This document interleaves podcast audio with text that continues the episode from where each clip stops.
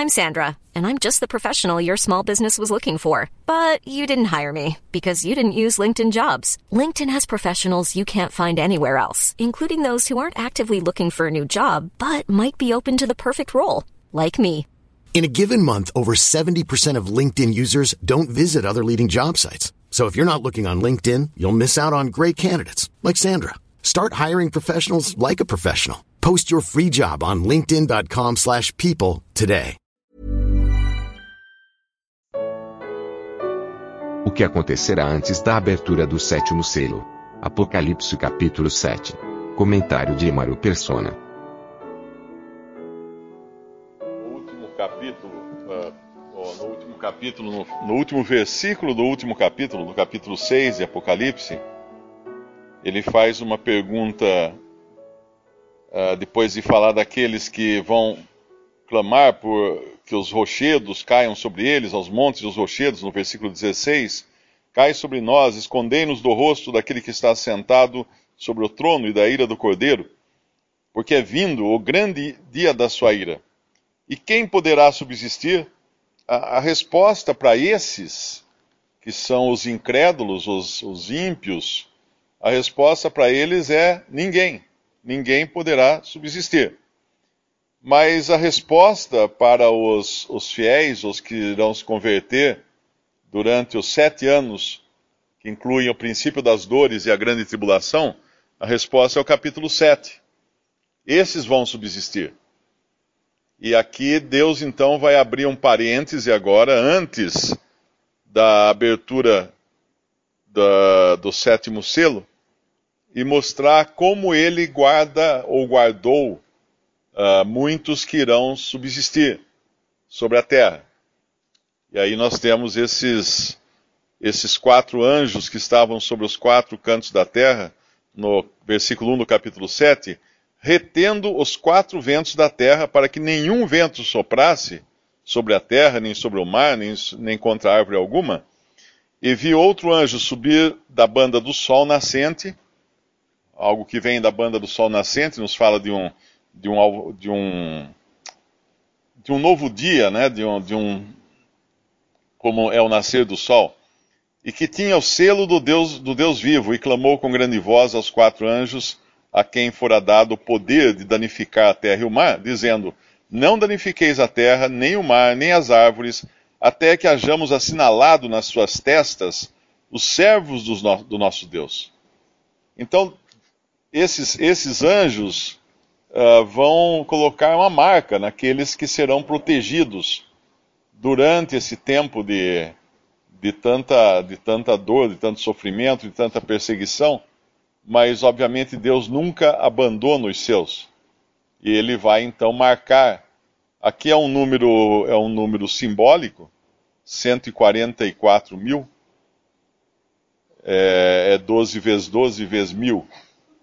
144 mil, um número simbólico de todos os, todos os pertencentes às, às 12 tribos de Israel. E a gente sabe que 12, ele é um. Uh, nem sempre na Bíblia o número 12 significa exatamente o 12, né? Ele, ele muitas vezes significa um status. Por exemplo, depois que Judas foi uh, foi excluído dos doze apóstolos, de entre os doze apóstolos, eles continuaram a ser chamado, chamados de doze.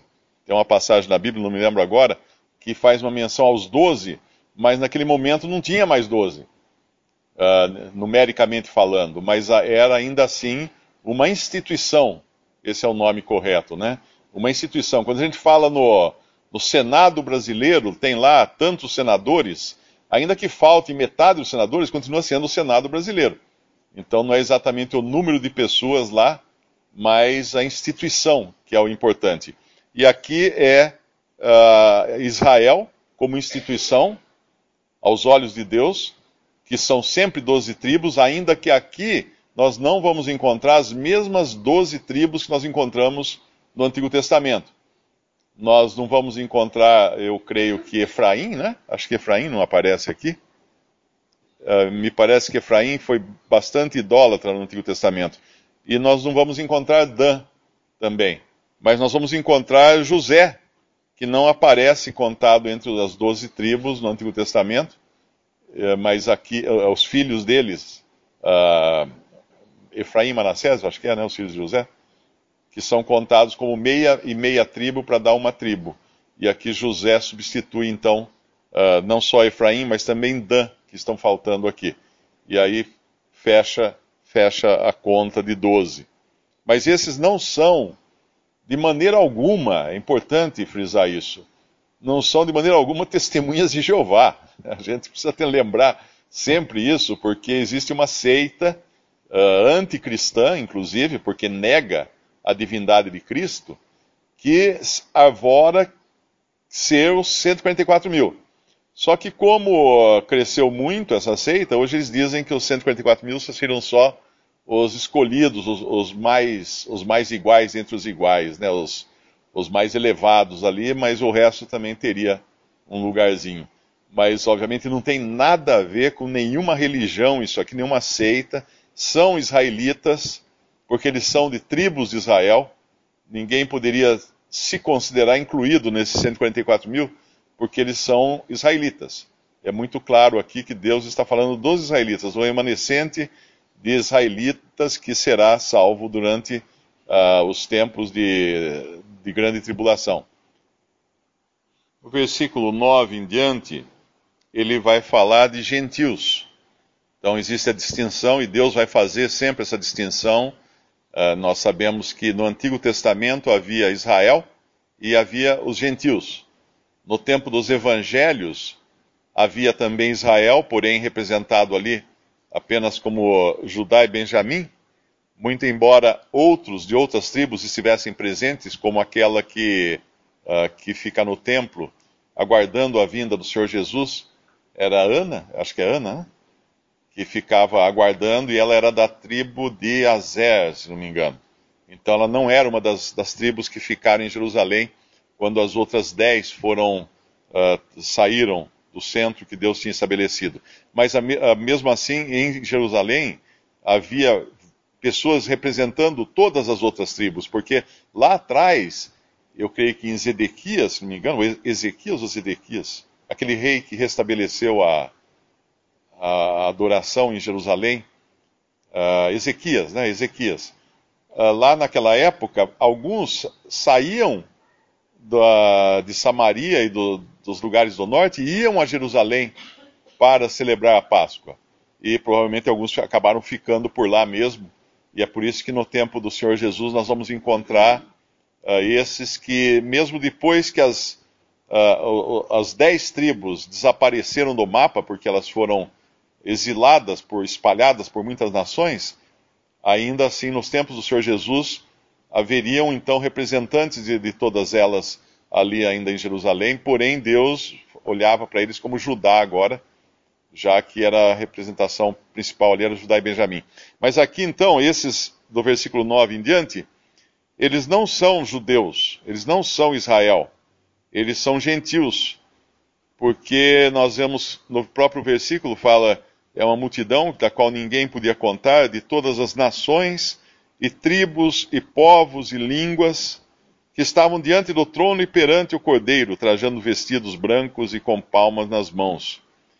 Os vestidos brancos, ele, eles nos falam de justiça, uh, e palmas nas mãos nos fala, nos fala de, de, de vitória.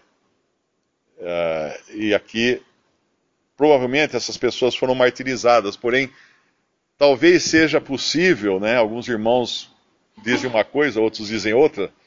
Talvez seja possível nós entendermos aqui como uma visão, vamos chamar assim, dupla, uh, de, uh, deles na terra e depois deles, uh, depois de, de, mártires, tendo essas palmas nas mãos e esses vestidos brancos. Eu, eu acho isso porque quando nós vemos a visão do céu, lá em Apocalipse capítulo 5, versículo, é, capítulo 4, perdão, capítulo 4. Eles estão, é, no versículo 3, e o que estava sentado era na aparência semelhante à pedra jaspe sardônica, o arco celeste estava ao redor do trono, parecia semelhante à esmeralda, E ao redor do trono havia vinte e quatro tronos, e havia sentado sobre os tronos vinte e quatro anciãos, vestidos de vestidos brancos, e tinham sobre as suas cabeças coroas de ouro. Mais para frente, eu creio que ele fala outra vez uh, ao redor do trono. Uh, mas a diferença, existe uma diferença aqui, por exemplo, no nosso capítulo, quando ele fala desses, desses que são de todas as tribos, línguas e nações, eles não estão ao redor do trono, no versículo 9, eles estão diante do trono e perante o cordeiro. E, no entanto, quando nós lemos o versículo 11, todos os anjos estavam ao redor do trono, e dos anciãos e dos quatro animais, e prostravam-se prostraram-se diante do trono sobre os seus rostos e adoraram a Deus. Uh, mais à frente, quando ele pergunta no versículo 13, um dos anciãos me falou dizendo: Estes que estão vestidos de vestidos brancos, quem são e de onde vieram?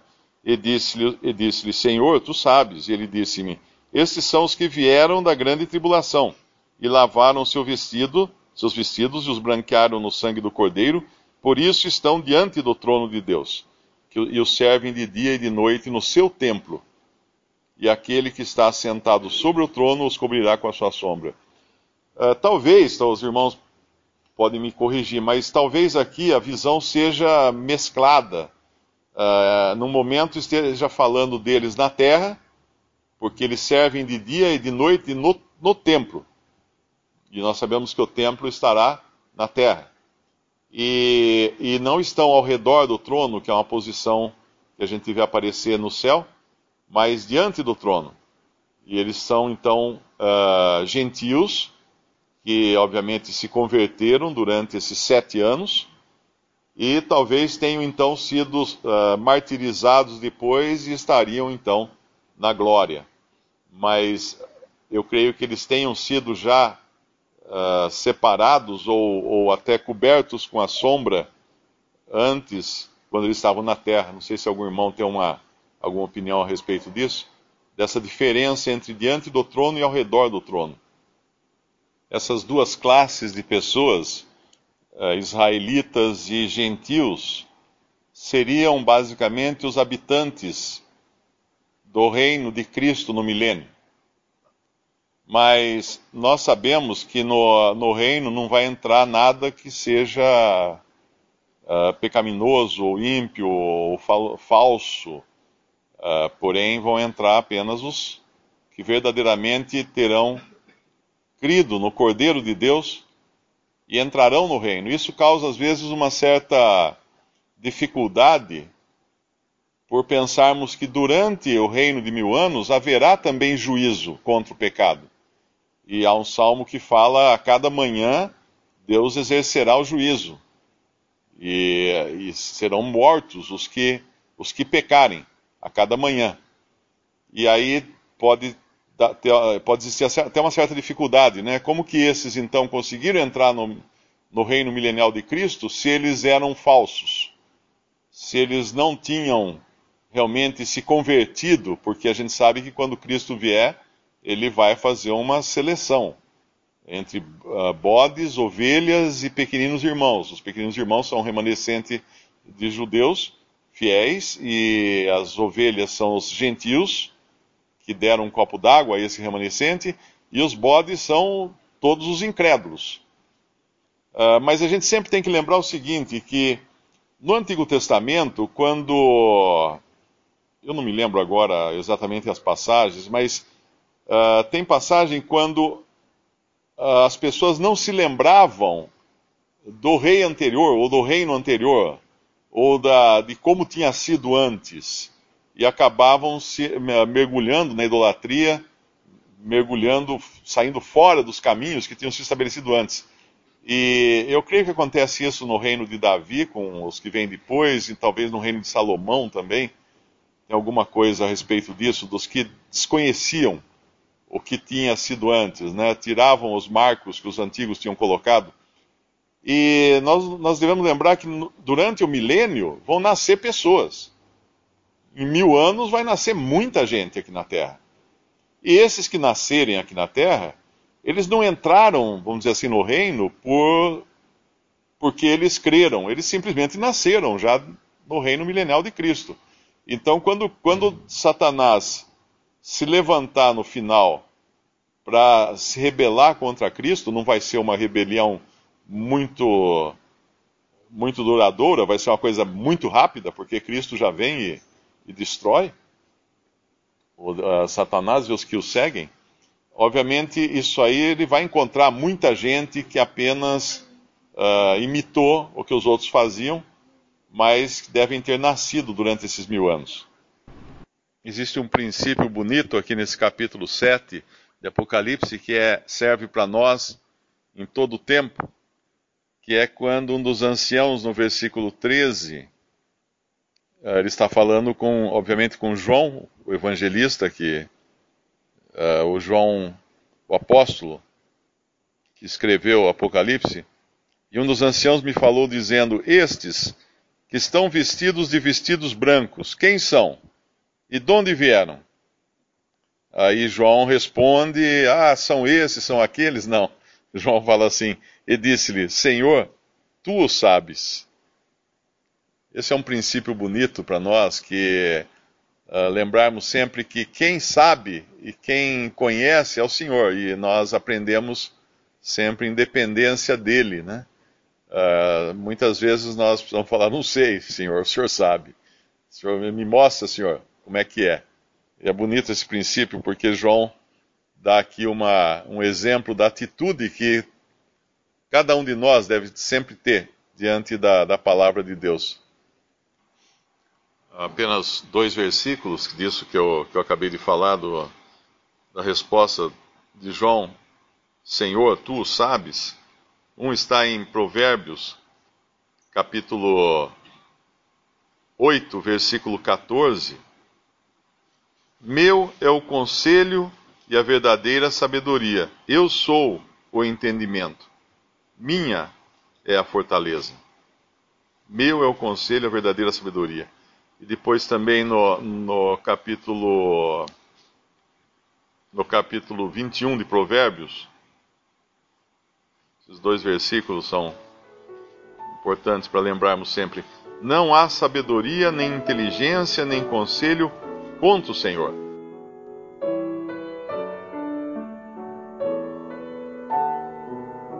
Visite respondi.com.br. Visite também 3minutos.net.